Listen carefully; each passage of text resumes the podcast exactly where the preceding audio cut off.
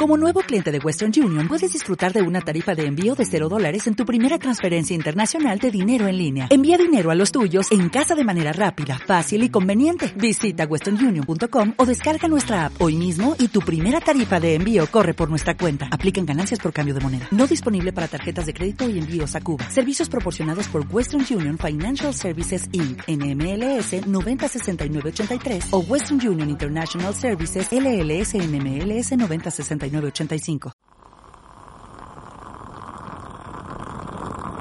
Hola, un saludo desde La Habana.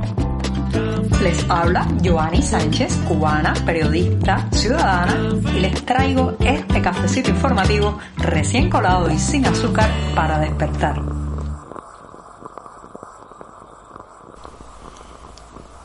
Miércoles 10 de agosto de 2022 y estoy viviendo el mismísimo centro de la semana, la jornada puente o bisagra desde el punto de vista informativo y les comento que en un primer momento hablaré del incendio, sí, el incendio de Matanzas que cede, pero y ya les diré qué viene detrás de ese pero. Antes, eso sí, de decirles los titulares voy a pasar a servirme el cafecito para que se refresque. Y les comento que en un primer momento hay buenas noticias por un lado, pero otras muy inquietantes por el otro, porque el incendio ha cedido en la base de supertanqueros de Matanzas, pero el drama continúa, el drama de las familias que buscan a los suyos y el drama ambiental.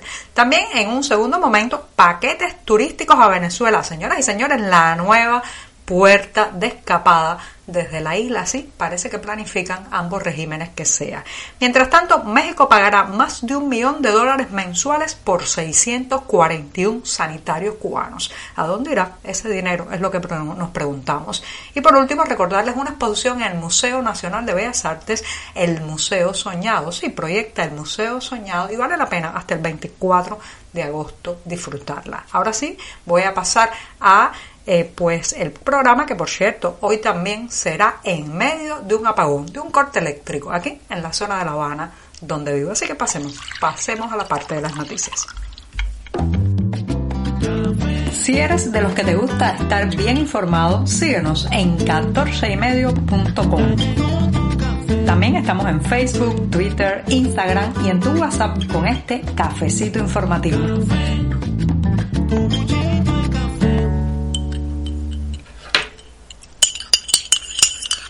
Cafecito en el mismísimo centro de la semana, muy necesario para seguir la labor informativa, así que me voy a dar un sorbito largo.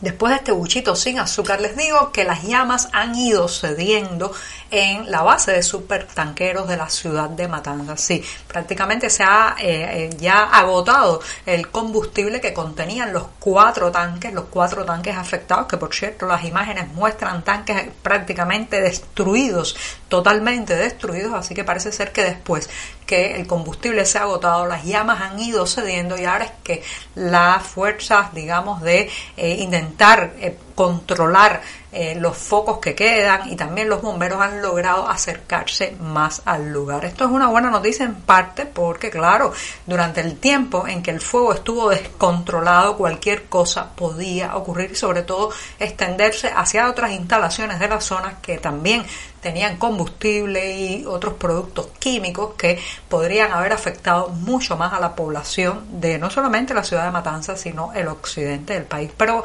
no son del todo buenas noticias porque el daño está hecho. El daño medioambiental es brutal. Aquí mismo en La Habana hemos amanecido otra vez sin horizonte.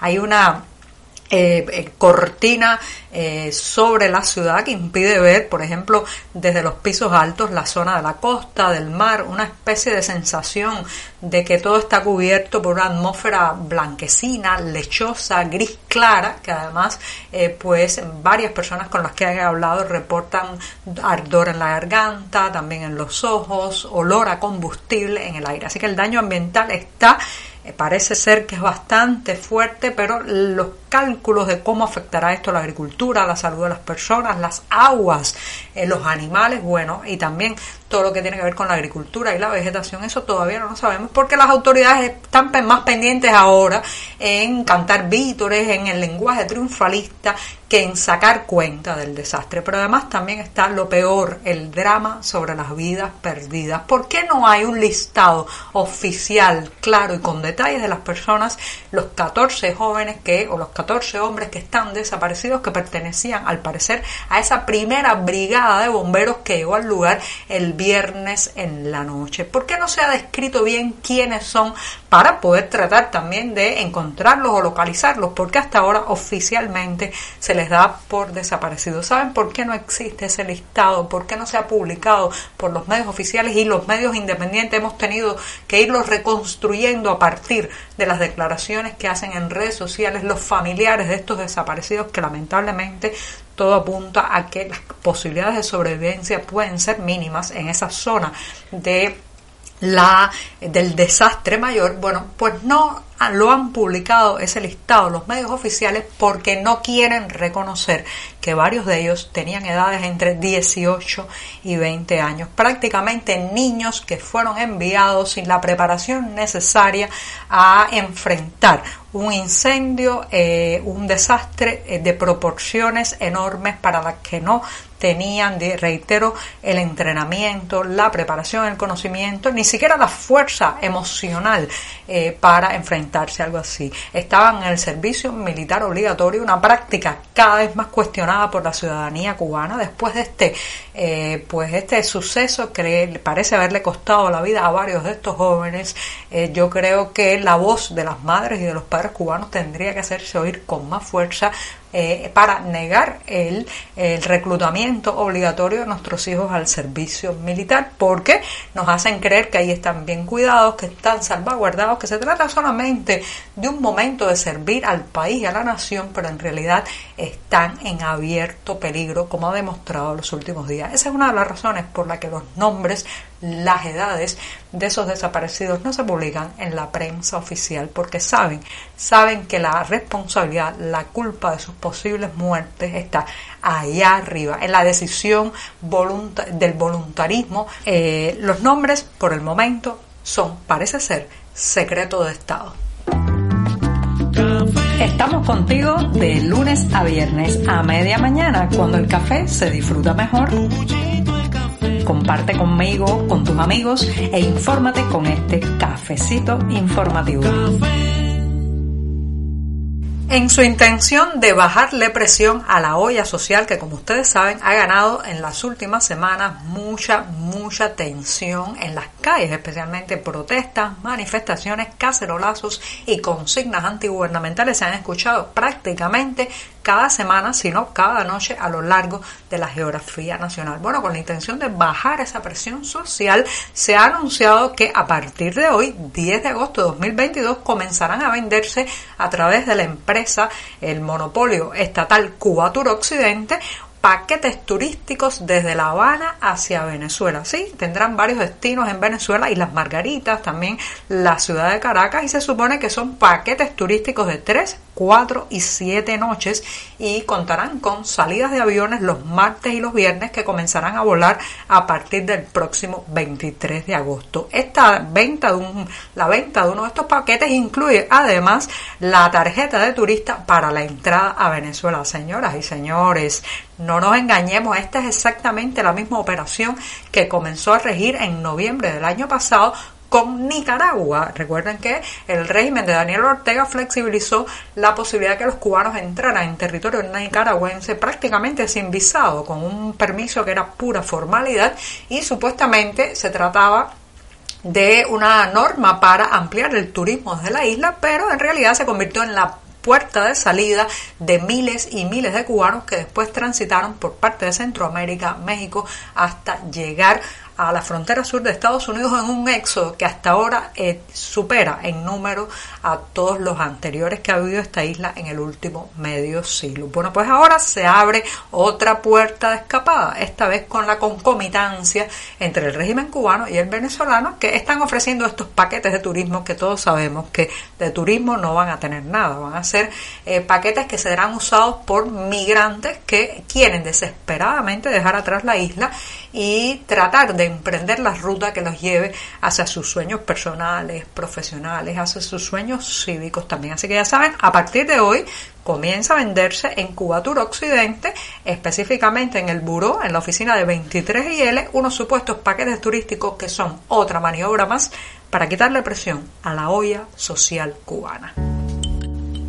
Ya se conoce el monto que pagará México a el régimen cubano por los 600 41 sanitarios de la isla que prestarán servicio en territorio mexicano. Se trata de un millón de dólares, de más de un millón de dólares mensuales será el pago, reitero, que hará el gobierno mexicano a las autoridades cubanas por esos sanitarios, entre los que ya 115 facultativos se encuentran en México, entre ellos 40 mujeres y 75 hombres. Les recuerdo que están en zonas muy vulnerables, zonas bastante peligrosas desde el punto de vista de la seguridad personal de estos médicos y por otro lado que sigue sobrevolando la gran pregunta, la pregunta que todos nos hacemos cada vez que se habla de una misión médica oficial en otro país. ¿Cuánto de este dinero que desembolsará el gobierno mexicano irá realmente a eh, pues los bolsillos, las manos de los sanitarios implicados en la misión? ¿Cuánto quedará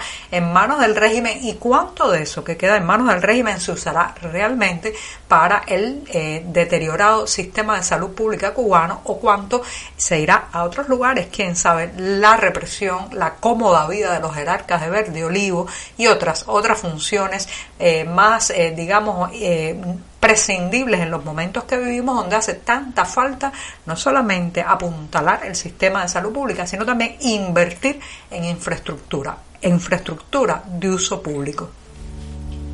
Y el punto final a este programa en mitad de la semana va de la mano de una sugerencia para visitar el Museo Nacional de Bellas Artes aquí en La Habana hasta el próximo 24 de agosto porque en ese tiempo estará a disposición de los visitantes una exposición colectiva con el título Del Museo Real al Museo Imaginado. Se trata de cinco visiones de arquitectos sobre dónde debería emplazarse el Museo de Arte Contemporáneo. Y ahora sí, me despido hasta mañana jueves. Muchas gracias. Por hoy es todo. Te espero mañana a la misma hora. Síguenos en 14medio.com. También estamos en Facebook, Twitter, Instagram y en tu WhatsApp. No olvides, claro está, compartir nuestro cafecito informativo con tus amigos.